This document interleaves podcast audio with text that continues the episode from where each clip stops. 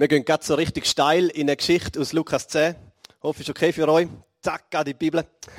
Lukas 10, 38 bis 42. Äh, ist eine bekannte Geschichte. Äh, die einen kennen sie, vielleicht die anderen nicht. Wir lesen sie äh, miteinander. Bitte auf die Seite, genau. Als Jesus mit seinen Jüngern weiterzog, kam er in ein Dorf, wo ihn eine Frau mit Namen Martha in ihr Haus einlud. Sie hatte eine Schwester, die Maria hieß. Wenn wir kurz die Situation sehen, Jesus ist unterwegs mit seinen Jüngern am Umziehen. Er kommt in das Dorf, begegnet dort der Frau Martha und die liebe Martha hat die Idee, komm, da ist Jesus, wir laden ihn ein. Der soll doch zu mir heimkommen. Nicht nur Jesus, gell? und seine Jünger. Und das Bild entfaltet sich, Jesus mit seinen Jüngern in dem kleinen Häuschen bei der Martha und ihrer Schwester, der Maria. Weiter geht's. Maria setzte sich dem Herrn zu Füßen und hörte ihm zu. Martha hingegen machte sich viel Arbeit, um für das Wohl ihrer Gäste zu sorgen. Schließlich stellte sie sich vor Jesus hin und sagte, Herr, findest du es recht, dass meine Schwester mich die ganze Arbeit alleine tun lässt? Sag ihr doch, sie soll mir helfen. Und dann sagt Jesus, Martha, Martha. Ich meine, das macht man einfach nicht, oder? Da geht dann der Laden gerade ab. Nicht? Martha, Martha, erwiderte der Herr, du bist wegen so vielem in Sorge und Unruhe. Aber notwendig ist nur eines. Maria hat das Bessere gewählt. Und das soll ja nicht genommen werden. Ich glaube schon, dass Jesus das Martha, Martha, das zweifache Martha mit sehr viel Empathie ausgesprochen hat. Und mit einer sehr gewinnende Art. Aber ich finde die Geschichte irgendwie tough. Ich weiß nicht, wie es dir geht. Ich, ich habe immer ein bisschen Mitleid mit der armen Martha. Ja, das tut mir echt ein bisschen leid. Äh, und könnte daran liegen, dass ich der Martha auch eher ein bisschen ähnlicher bin als der Maria. Oder auch immer so ein bisschen im Schuss, 100 Sachen im Kopf, 1000 Sachen im Kopf. Und jetzt stell dir vor, Gott klopft an deiner Haustür, gell? deiner Wohnung. Gottes Sohn, Gott persönlich, der menschgewordene Gott klopft an deiner Haustür. Ich meine, ich glaube, Martha hat Jesus eingeladen. Wahrscheinlich, wo Jesus gesagt hat, ist gut, ich komme, hat sie es gerade wieder bereut. Oder stell dir vor, das ist nicht einfach irgendein Besuch, so irgendein Kollege, wo man eh schon viel Zeit miteinander verbracht hat. Da ist Jesus, der kommt. Maria denkt, ui, jetzt muss ich los, jetzt muss ich das Haus parat sein, äh, Staubsaugen, Essen organisieren, trinken, das Buffen der Kids wegräumen. Jetzt muss alles perfekt sein, jetzt kommt Jesus. Wir haben vor kurzem Freunde bei uns äh, Besuch gehabt, also wir haben abgemacht gehabt. Und das ganze äh, Timing ist so ein bisschen in die Hose. Äh, sie sind zu uns zum Mittag gekommen. Ich glaube, wir haben auf die Eis oder so abgemacht. Eis zum Mittagessen mit Kind. Und äh, wenn ich mich recht erinnere, ist es ein Sonntag gewesen. Und dann ist mir passiert, dass ich so da ein bisschen in der Kille verhockt bin. äh, und meine Frau auch. Und jedenfalls ist nachher die Situation so entstanden, dass wir gleichzeitig mit dem Besuch von unserer Haustür gestanden sind. Okay, und der Hai hat es noch überhaupt nicht parat ausgesehen für irgendeinen Besuch. Das heisst, äh, das Morgenessen von uns war auf dem Tisch, das von den Kids am Boden. Äh, Spielt, äh, die Stube hat ausgesehen wie ein Spielzimmer, wie ein Indoor-Spielplatz. Man alle Spielsachen, Bobbycar umeinander gelegen, alle Spielsachen ausgeleert. Einfach so ein Puff, wie man es daheim hat, aber niemand zeigt. Also, aus, wir sind die Einzigen, was so geht. Wahrscheinlich sind wir die Einzigen. Gut, und dann, ja, Ding Dong, nein, genau, gleichzeitig vor der Tür. Ähm, wir hätten das schon irgendwie gemanagt. Aber ich kann mit der Martha schon ein bisschen mitleiden. Okay? Ich meine, wir wollten doch irgendwo parat sein, wir wollten doch irgendwas, die Sachen gut sind. Und jetzt ist Jesus auf Besuch. Logisch wird man, dass das alles perfekt ist oder wenigstens stimmungsvoll ist. Das Essen da, Trinken da, Staubsaugen, Windelkübel geleert. Einfach so, so Basics, oder? Und ihr müsst euch nochmal die Situation vorstellen. Da ist nicht einfach Jesus zu der Martha und der Maria. Jesus mit seinen Jüngern. Und wir wissen, das sind sicher zwölf gewesen. Seine engen Jünger. Und dass er mit Jesus mindestens 13, 13 Personen in so einem jüdischen kleinen Häuschen, wo noch der halbe Stall auch mit drin ist. Also das, das ist recht packt. Stress pur. Für Martha. Wahrscheinlich für mich. Und doch in dieser Situation fasziniert mich etwas. Und zwar, wie die Geschichte zeigt, dass die ganzen Sachen irgendwie nur nebensächlich sind. Und da ist irgendwie der Maria klar gewesen. Das Haus in Ordnung haben, essen, trinken, Gäste bewirten, das ist alles nebensächlich in dem Moment. Und Maria hat das gespürt. Sie hat gewusst, jetzt kommt Gottes Sohn in unser Haus.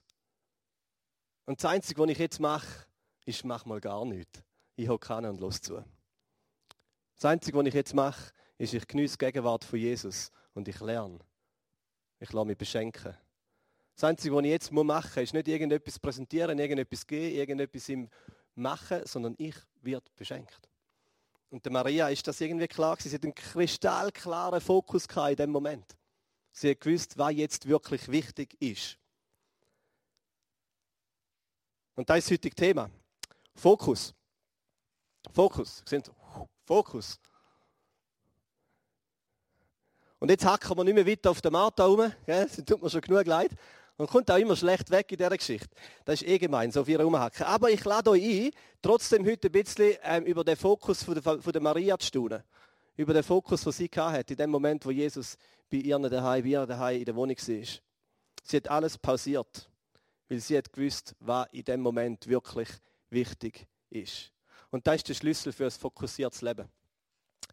Du musst wissen, was wirklich wichtig ist. Du musst wissen, was wirklich wichtig ist. Sonst wird dein Leben nie Fokus gewinnen. Du musst wissen, was wirklich wichtig ist und dann musst du zu tausend Sachen Nein sagen. Und zu den wesentlichen Sachen Ja. Du musst wissen, was wirklich wichtig ist. Und dann zu tausend Sachen Nein sagen und zu den wenigen wesentlichen Sachen ein großes Ja. Darum das Thema Fokus. Ich denke, das passt noch irgendwie so Anfangsjahr. Wir sind noch irgendwo im Januar. Vielleicht haben wir Neujahresvorsatz gemacht und die ist schon wieder gekübelt. Dann wäre da vielleicht ein neuer. Ähm, Thema Fokus. Mir tut da immer gut. So Anfangsjahr bis aufs Jahr raus schauen und Fokus gewinnen. Jetzt ist das Jahr vor uns. Was, was ist wirklich wichtig in meinem Leben, in dem Jahr? Was, für was will ich leben? Und ich habe enorm Mühe mit Fokus. Ich weiß nicht, wie es dir geht.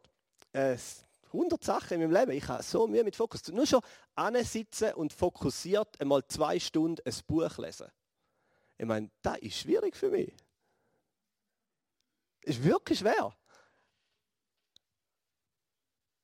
Oder anhocken, 15 Minuten Gebet. Nur Gebet. Ohne dass noch irgendwie das Handy klingelt nebendran irgendwie mich stört mit WhatsApp, irgendwelche Skirennenergebnisse, Corona-Ticker und Instagram irgendwas. Einfach fokussiert. Nicht nur irgendwie dreimal aufstehen und schnell das erledigen, wo man gerade in den Sinn gekommen ist. Einfach fokussiert. Eine Sache machen. Für einen gewissen Zeitraum. Ich habe wirklich Mühe damit. Und neuerdings haben wir Kind. Da macht die ganze Sache auch nicht einfacher. Ja, zwei kleine Jungs. Äh, und früher, bevor wir Kind hatten, habe ich wenigstens ins Zimmer können, Türen zu. Und dann war Ruhe. Gewesen. Gut, dann hatte ich Ruhe. Gehabt. Dann bin ich im Zimmer, gewesen, Türen zu und dann machen, was ich will. Jetzt gehe ich ins Zimmer, mache die Türen zu und dann geht es etwa 20 Sekunden und dann hängt das Kind draußen an dem Türhenkel, macht Klimmzüg und ruft Papi, Papi. Das ist vorbei, mit einfach so fokussierter Ruhe. Es ist schon ein bisschen schwieriger geworden. Und ich bin auch der Typ Mensch, habe ich gesagt, der eher so mit einer Martha mitgeht, der eher so ein bisschen äh, Sachen vorhat, eher so ein bisschen tausend Sachen im Kopf. Und äh, unser, unser älterer Sohn, der Micha, der ist, ist, ist auch so ein bisschen ein Zabeli. Was auch so die Kinder haben, gibt es ein bisschen ruhiger und die Zabeli. Und er ist so ein Zabeli, Laufen hat er eigentlich nie gelernt, gelernt hat nur immer können rennen, direkt rennen. Er hat immer nur gerannt. Und immer auf, immer auf Schuss, kann irgendwo schnell anhocken und bleiben, einfach immer so ein Zabeli. Und, ähm, und er erinnert mich so ein bisschen an jemanden, so, sein Vater vielleicht. Und der Jünger, der Matthias, ist ziemlich anders. Der erinnert mich jetzt sehr so ein bisschen an Maria in dieser Geschichte. Der hockt manchmal, das ist jetzt eins geworden, der hockt manchmal in der Stube einfach auf den kleinen Ikea-Schaukelstuhl, klettert auf, geht fast oben runter, dann hockt er drin, dann bleibt er einfach hocken. Dann hockt er einfach dort. Das, das, da werde ich schon nervös beim Zuschauen. Ich meine, das ist unglaublich. Das macht mich ribbelig. Also fokussiertes Leben ist ein großer Challenge. Also für mich ist es ein, und ich würde es mal behaupten, für viele von euch auch unabgelenkt etwas zu machen, unabgelenkt beten, unabgelenkt mal die Bibel lesen, unabgelenkt das Buch lesen. Eine Sache im Fokus haben für eine gewisse, für eine gewisse Anzahl Zeit. Und da glaube ich, parallel schlummert in uns eine Sehnsucht nach Fokus. Der Kevin hat das bei der Einleitung gesagt, oder? Wenn wir den Skifahrer sehen, in dem Starthäuschen. Oder so, so runter, dann schlönt sich einmal noch so ein Helm an und gehen so in den Gedanken so die Piste durch. Das, das macht etwas mit uns. Denkt man, krass, da ist eine Person so fokussiert auf das, was jetzt gerade passiert. So fokussiert auf die Abfahrt. Jede Kurve ist in seinem Kopf, jede Bewegung hat er sich eintrainiert. Der einzige Fokus in dem, in dem Moment in seinem Leben ist die Abfahrt. Das begeistert uns. Und irgendwie Athleten, Sportler, die ein fokussiertes Leben leben. Wir haben vier Punkte für die Predigt.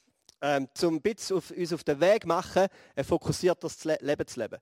Der Punkt 1 ist Freude, die Freude, etwas zu verpassen. Jedes Jahr ist auch ein Nein, nicht jetzt und deine persönliche Prioritätenliste. Da gehen wir jetzt durch. Die Freude, etwas zu verpassen. Ich habe so ein Google-Handy. Das ist also das Handy, das Google selber rausgegeben hat, so ein Pixelphone. Äh, und mein Handy hat eigentlich eine große Mission. Mein Handy will, dass ich ja nichts verpasse. Oder? Das ist die Mission von meinem Handy. Kein Anruf verpassen, kein WhatsApp verpassen, keine Neuigkeiten in dieser Welt verpassen. SRF 20 Minuten, alles kommt auf mein Handy. Das Handy sagt mir, verpass nichts, Dave. Ich gebe dir alles, ich bringe dir alles. Ja, nichts verpassen. Jeder Film, der rauskommt, das Fernsehprogramm, alles. Push-Meldungen kommen. Ist eigentlich so die Schaltzentrale für alle Informationen und rüttelt mich die ganze Zeit. Oder manchmal wortwörtlich, wenn es vibriert, rüttelt mich und sagt, verpasst das nicht, verpasst das nicht. Verpasst das nicht. Und irgendwo in das Wir war, habe ich natürlich noch das Bibel-App, wo noch so der Tagesvers reinschreit oder so. Kennen ihr das? Also, alle anderen Sachen und irgendwo schreit so der Tagesvers dazwischen. Und die ganze Technikindustrie, Google inklusive, hat natürlich verstanden, dass das den Menschen ein bisschen verrückt macht, oder? So ein bisschen unfokussiert macht.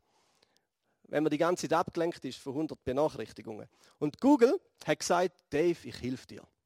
Ich helfe dir. Und jetzt zeige ich euch so ein Video. Google hat gesagt, Dave, ich helfe dir. Neuerdings habe ich auf meinem Handy einen sogenannten Fokusmodus. Fokusmodus. Das heißt, ich kann auf eine App draufklicken und wenn ich lange draufklicke, dann kann ich es, kann ich es äh, unsichtbar machen. Siehst du? Zack, App ist pausiert. Und jetzt sagt man, ähm, und dann kann ich, genau, kann ich einen Modus abschalten, der heißt Fokusmodus. Und dann sind alle Apps, die mich stören und ablenken, sind pausiert. Die sind jetzt alle so ein bisschen durchsichtig.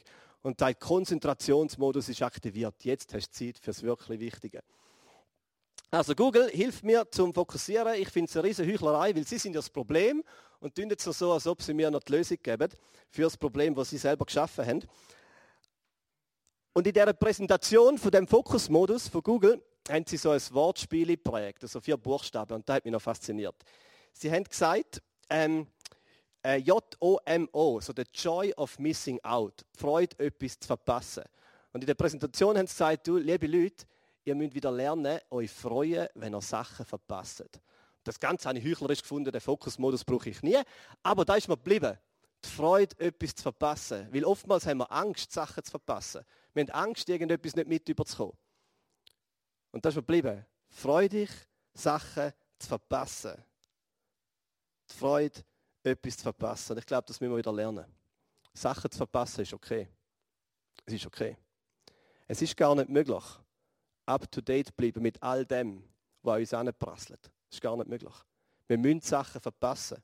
Und wir können uns freuen, Sachen verpassen. Du darfst dich freuen, mal ein Skirennen zu verpassen. Ist nicht so schlimm. Ist wirklich nicht so schlimm. Die Welt geht wegen dem nicht unter. Du kannst dich freuen. Du darfst es auch mal verpassen, eine Woche Zeitung nicht zu lesen. Ist auch nicht so tragisch. Ist wirklich nicht so tragisch. Es ist okay, auch nicht bei allen Aktivitäten, die an dich herangetragen werden, von Schule, Kirche, Verein, mit dabei sein. Man darf Sachen verpassen. Man muss Sachen verpassen. Sonst wird das Leben keinen Fokus bekommen.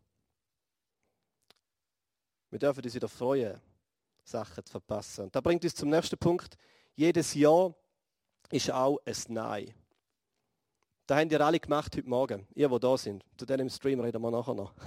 äh, ihr, habt gesagt, ihr habt gesagt, ja, ich komme in den Gottesdienst, Sonntagmorgen um 10 Uhr. Und gleichzeitig mit dem haben ihr gesagt, nein. Ihr habt gesagt, nein, ich verzichte auf irgendwie einen Sonntagmorgens-Brunch, irgendwie einen Kaffee. Ihr habt gesagt, nein, ich verzichte auf äh, schönes Wetter, morgen Schneeschuhtour, Sonntagmorgen Schneeschuhtour in der Hochalp. Ihr habt zu ganz vielen Sachen Nein gesagt. Und die haben zu etwas im Ja gesagt. Die im Livestream haben es ein bisschen einfacher, gell? Die können sagen Ja zum Gottesdienst und gleichzeitig, äh, gleichzeitig haben sie nicht müssen Nein sagen, um aus dem Bett rauszukommen oder so, oder zum Brunch. Aber das ist okay. Kein schlechtes Grüßen, das ist okay. Ähm, aber wenn man Ja sagt, sagt man ganz oft Nein zu anderen Sachen. Die im Livestream haben dafür Nein gesagt, um da hinzukommen. Gell? Äh, jedes Ja ist auch ein Nein. Habe am Anfang gesagt, der Satz, ein fokussiertes Leben, sagt Ja zu ein paar wirklich wichtigen Sachen im Leben. Und mit dem sagt man Nein zu ganz vielen nebensächlichen Sachen. Und das ist schwierig. Das ist schwierig. Nein sagen ist schwierig. Ich habe vor einiger Zeit mal gemerkt, dass mein Handy mein Wecker ist. Das ist wahrscheinlich noch bei vielen so, vor allem die jüngeren Leute. Mein Handy war mein Wecker. Äh, in meinem Schlafzimmer ist es nebenan auf dem, auf dem Tisch gelegen und hat mich am Morgen geweckt. Und dann ist irgend so, hat sich das eingeschlichen, dass ich im Bett gelegen bin, Wecker abgestellt habe, noch zehnmal Snooze oder so, äh, abgestellt habe. Und dann bin ich automatisch, habe ich aufs WhatsApp geklickt, dann habe ich irgendwie auf äh, Neuigkeiten geklickt, dann habe ich auf Facebook geklickt. Und das allererste, was mich am Morgen abpredigt hat, ist mein Handy mit den News vom Tag, mit Social Media. Und ich habe dann mal irgendwann gedacht, wie hohl ist denn das? Und er hat gesagt, nein. Ich gesagt, nein, das will ich nicht. Ich gesagt, nein, das will ich nicht. Ich habe wir haben entschieden, nein, die erste Stimme am Morgen früh ist nicht mein Handy mit den Neuigkeiten und irgendwelchen sozialen Medien. Nein. Da habe ich ein Problem gehabt. Seitdem habe ich keinen Wecker mehr. Jetzt verschlafe ich ständig. Nein, da gibt es eine Lösung. Ich denke, so, jetzt kaufe ich mir mal wieder so einen Oldschool-Wecker. So einen richtigen Wecker-Wecker halt, wo, wo nur, der kann nur wecken durchzeigen und snoozen kann er auch, das geht. Er kann so einfach draufdrücken und dann kommt er fünf Minuten später nochmal. Ähm, aber mehr kann er nicht. Und ich habe gesagt, ich kaufe mir den Wecker, um ein bisschen mehr Fokus zu gewinnen. Jedenfalls am Morgen früh. Ein bisschen mehr Fokus, mit wem mein Tag startet. Und zwar nicht mit meinem Handy. Und gleichzeitig habe ich gesagt, das Handy hat im Schlafzimmer keinen Platz mehr. Dort wird es nicht aufgeladen, ich lade es im Büro auf, am Abend geht es ins Büro, wird eingesteckt, fertig. Ein bisschen Fokus. Hat das mein Leben verbessert? Ah, Weiß nicht, nicht wirklich mein Leben hat es nicht verbessert, aber ein bisschen schon. Es ist ein kleiner Schritt und wenn man mehr Fokus im Leben will, dann braucht es 100 so kleine Schritte, wo man sagt Nein zu gewissen Sachen und Ja zu anderen Sachen.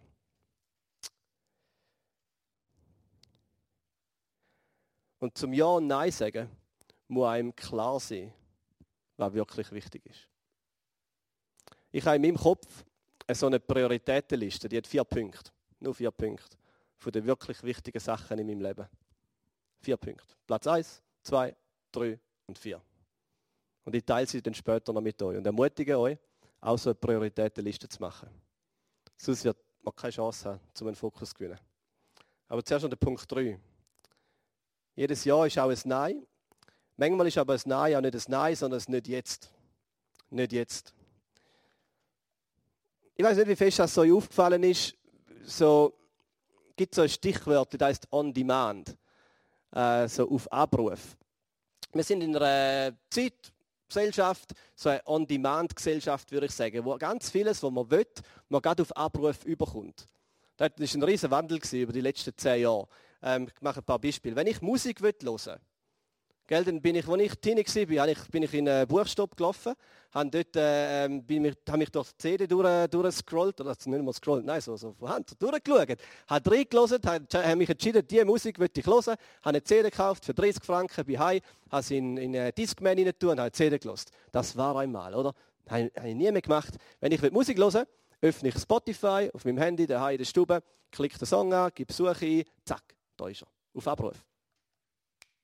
Geht über fünf Sekunden. Egal welcher Song, da ist er. Wenn ich das Buch lesen dann habe ich so ein, so ein E-Reader oder so ein Kindle. Da kann ich drauf. Ich habe gestern Abend gemacht. Durch Bücher durchgescrollt, denke, das Buch finde ich spannend. Und schon ist es da. Ich kann mir noch eine Leseprobe schicken lassen und dann kann ich noch entscheiden über das erste Kapitel, bis ich wirklich kaufen will. Aber auf Abruf. Ich muss, ich muss nicht, einmal, nicht einmal aufstehen vom Stuhl. Auf Abruf komme ich zu meinem Buch. Wenn ich einen, äh, einen Film schauen das ist jetzt ein bisschen zu genau, wenn ich einen Film schauen dann ist das auch einfach. Ich kann das Bild zeigen. Wer kennt das noch? Da das Zeitungsbild. Genau, wer kennt das noch? Hä? Das ist doch immer die spannendste Seite in der Zeitung, wo man jung war. Nicht? Die Zeitung egal, aber man ist gerade zu dieser, Zeit, zu dieser Seite gegangen, dort, wo das Fernsehprogramm drauf ist. Und dann meistens so Viertel ab acht ist es dick geschrieben gewesen. Gell? Weil dort sind die spannenden Filme gekommen. Und dann hat man geschaut, Samstag, Sonntag, was sind für spannende Filme. Ähm, und hat dann sich entschieden, doch, den würde ich gerne schauen. Und dann hat man Folgendes gemacht, ich kann das nächste Bild zeigen. Dann hat man so ein äh, Monster gehabt. Hat das so ausgesehen? Hat man das in so einen äh, riesen Recorder reingeschoppt, hat müssen programmieren, wenn denn der Film kommt.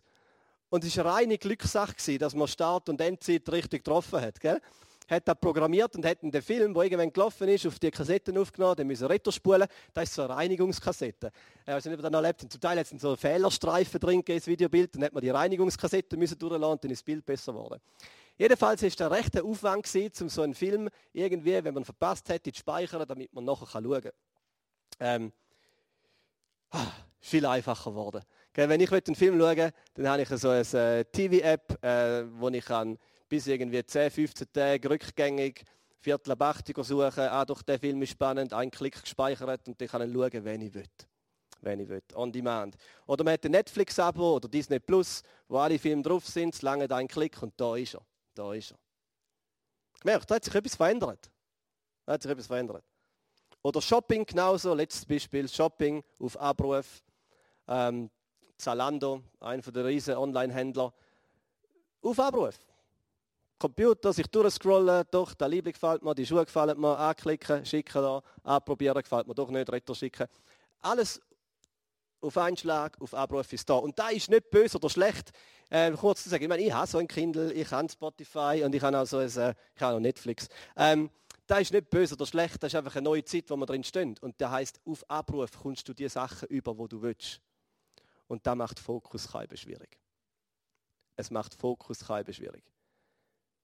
Weil innerhalb von fünf Sekunden, es lange den Impuls, wo dir irgendjemand gibt, neue Film, neue Serie, und innerhalb von fünf Sekunden hast sie und kannst sie anfangen zu schauen.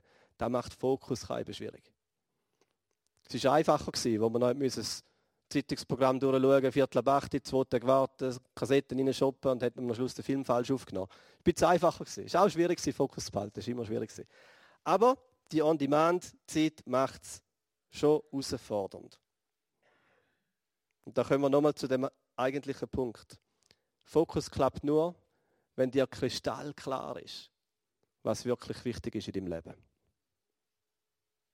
Jetzt will ich nochmal das Bild von der Maria euch vor Augen malen. In dem kleinen Zimmer oder in dem Raum von dem Haus mit Jesus, seine Jünger, so vollpackt. Und Maria sitzt einfach dort. Es hat so viel zu tun gegeben. Und sie sitzt einfach zu den Füßen von Jesus und lässt ihm zu. Und Martha, wir lesen den Vers nochmal, ich glaube, er sollte nochmal kommen. Martha, Martha, erwiderte der Herr, du bist wegen so vielem in Sorge und Unruhe. Das war die Ziel von der Martha, hier und her gerissen von ganz vielen Sachen, in Sorge und Unruhe von so vielen Sachen. Und Jesus sagt aber, notwendig ist nur eines. Momentan, in dem Moment steht nur etwas auf der Top 1 Priorität. Wichtig ist momentan Nummer 1. Und Maria hat den Fokus richtig gewählt und der wird ihr nicht genommen werden. Wegen zu vielen Sorgen, wegen zu viel Unruhe geht das Wesentliche verloren. Was ist das Wesentliche? Er hat gesagt, ich habe so eine Prioritätenliste in meinem Leben, die ich mal gemacht habe, möchte die mit euch teilen. Und das ist meine Liste. Die sieht bei euch wahrscheinlich anders aus. Das ist meine Liste. Und ich möchte euch ermutigen, auch so eine Liste zu machen. Vielleicht sogar aufzuschreiben. Jedenfalls klar in euren Gedanken zu haben. Platz 1. Das ist fast ein bisschen kitschig und fromm. Kannst noch eins weiter. Platz 1 steht Gott. Das ist nicht ganz so einfach. Kann man nämlich auch, auch ein bisschen falsch nehmen. Aber Gott, mit dem meine ich, Matthäus 6,33, was heißt, trachtet zuerst nach dem Reich Gottes und seiner Gerechtigkeit und alles andere wird euch zufallen. Das ist meine erste und höchste Verantwortung in meinem Leben, ist gegenüber Gott. Die Beziehung zu ihm und das Trachten nach seinem Reich, nach dem, was ihm wichtig ist, nach dem, was er für recht haltet seine Mission und sein Wille. Er ist auf Platz 1. Aber das ist nicht das, was ich heute Morgen gemacht habe. Wenn ich hier predige und hier in die Kirche komme, das ist nicht der Platz 1. Das ist es nicht. Das kommt dann später, erkläre ich nachher. Platz 1 ist Gott. Das bedeutet, dass Gott darf reden in mein Leben, in jeden Bereich von meinem Leben. Darf reden in, in mein Geld, in meinen Besitz, in meine Zeit, in meinen Beruf, in meine Hobbys, überall. Und das kann auch bedeuten, wie jetzt da bei der Maria und der Martha, dass hier und da Zeit mit Jesus wichtiger ist als der Haushalt. Oder Zeit mit Jesus wichtiger ist als irgendetwas anderes. Platz 1 Gott. Platz 2 ist meine Frau. Gesagt, meine allererste und höchste Verantwortung gegenüber einem Mensch ist gegenüber meiner Frau. Ich lese das so aus der Bibel raus. Alles andere und alle anderen, alle anderen Menschen kommen nachher. Platz 2 ist meine Frau. Und ich sage nicht, dass ich das beherrsche. Aber es ist mir klar in den Prioritäten in meinem Kopf, wenn ich Entscheidungen fälle. Das ist nicht immer einfach, vor allem nicht, wenn man einen Beruf hat, wo man mit vielen Menschen zu tun hat. Es ist nicht immer einfach zu sagen, aber die allererste und höchste Verantwortung, die ich habe gegenüber einem Menschen, ist gegenüber meiner Frau. Und dann Platz 3 kommt meine Familie. 1. Timotheus 5,8 sagt, dass wenn jemand sich nicht um seine Familie kümmert und vor allem unter die, die unter seinem Dach leben, dass er seinen Glauben verleugnet. Dass er seinen Glauben verleugnet. Platz 3 ist meine Familie. Meine zweite Verantwortung gegenüber Menschen ist die Verantwortung gegenüber meiner Familie. Da kommen die Kids. Da kommt mein Papi und meine Mami. Da ist meine Familie. Und dann Platz 4 ist meine Berufung. Und jetzt kommt all ein Engagement, das ich leiste und mich von Gott darin berufen fühle. Meine Arbeit hier in der Kirche. All die Aufgaben und Sachen, die Gott mir aufs Herz legt. Das Depot 3, eine Godi-Konferenz. Mit Menschen unterwegs sein, zu begleiten, zu helfen, zu unterstützen. Das ist auf Platz 4. Und das bedeutet nicht, dass das, das ist einmal eben schon kompliziert, das bedeutet nicht, dass das am wenigsten Zeit einnimmt. Das ist nicht so. Oder ich meine, die meisten Menschen arbeiten ihre 8, 9, 9,5 Stunden oder so. Das ist mehr Zeit, dass du mit deiner Frau verbringst und deiner Familie. Das bedeutet es nicht, aber es ist Priorität. Was ist wirklich wichtig? Wenn es hart auf hart kommt, für was entscheide ich mich? Platz 4 ist meine Berufung. Und das ist eine Herausforderung, für mich ist das eine Herausforderung, gerade so in einem teilzeitlichen oder vollzeitlichen Job, wo man in der Kirche schafft. Und die Herausforderung ist, Platz 4 nicht mit Platz 1 zu vertauschen und zu vermixen. Das gibt es leider recht oft, dass man sagt, aber das mache ich jetzt für Gott. Und das ist meine, mein Platz 1. Nein, nein. Die persönliche Berufung ist nicht Platz 1. Ist es nicht. Bei mir nicht. Das ist meine Liste, hast gesagt. Das ist meine Liste. Ich möchte dich ermutigen, dir ganz klar sein, was dir wirklich wichtig ist in deinem Leben. So, und der Band im Saal darf gern wieder vorkommen. Wir gehen nachher nochmal, glaube ich, zwei Lieder, die wir miteinander singen. Und ich möchte bitten, die Predigt und das Thema praktisch machen. Da muss wahrscheinlich heute starten und mindestens in dieser Woche muss etwas praktisch passieren, sonst, sonst bringt das nicht viel. Vielleicht, gibt ein paar Ideen, vielleicht fährst du heute an, ein Buch zu lesen.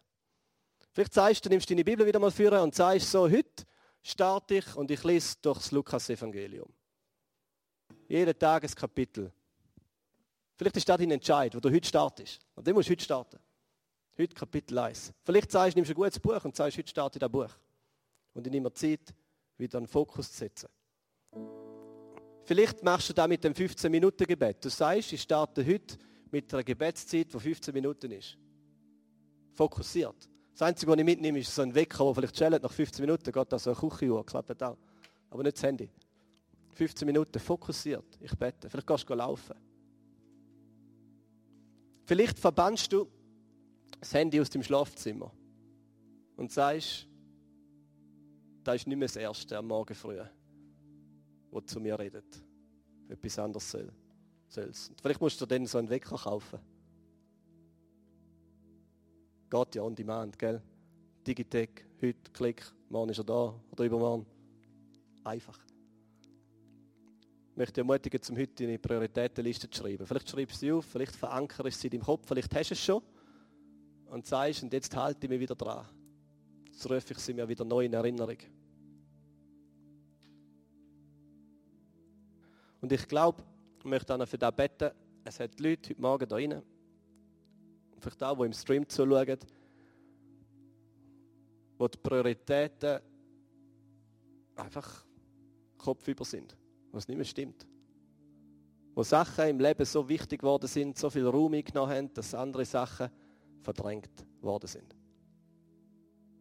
Dass vielleicht eine Familie leidet, dass ein Ehepartner leidet, dass Beziehung mit Gott leidet, weil Sachen ins Leben hineingekommen sind, die so viel Raum eingenommen haben, so viel Wichtigkeit eingenommen haben, so viel Sorge und Unruhe bringen, dass Prioritäten nicht mehr stimmen. Und Jesus klopft heute an bei dir. Wie er es bei Martha Maria gemacht hat, so unglaublich, dass es ist, lehnt er die Einladung, wo du ihm kannst gehen, nicht ab. Er kommt zu dir. In dein Haus, in deine Wohnung, in dein Leben. Und es ist egal, wie viel Chaos dort drin ist. Es ist egal, ob es zum Mittag parat ist, ob es aufgeräumt ist. Es Ist egal. Das ist nicht das, was ihm wichtig ist. Was ihm wichtig ist, ist Zeit mit dir zu verbringen. Beziehung mit dir zu pflegen. Dich zu beschenken. Und wenn wir jetzt die zwei Lieder singen, vielleicht machst du das, sagst Jesus, ich lade dich wieder ein. Wie Martha. Jesus, komm zu mir. Komm zu mir heim. Heute Morgen. Komm zu mir. Ist okay? Ich möchte beten.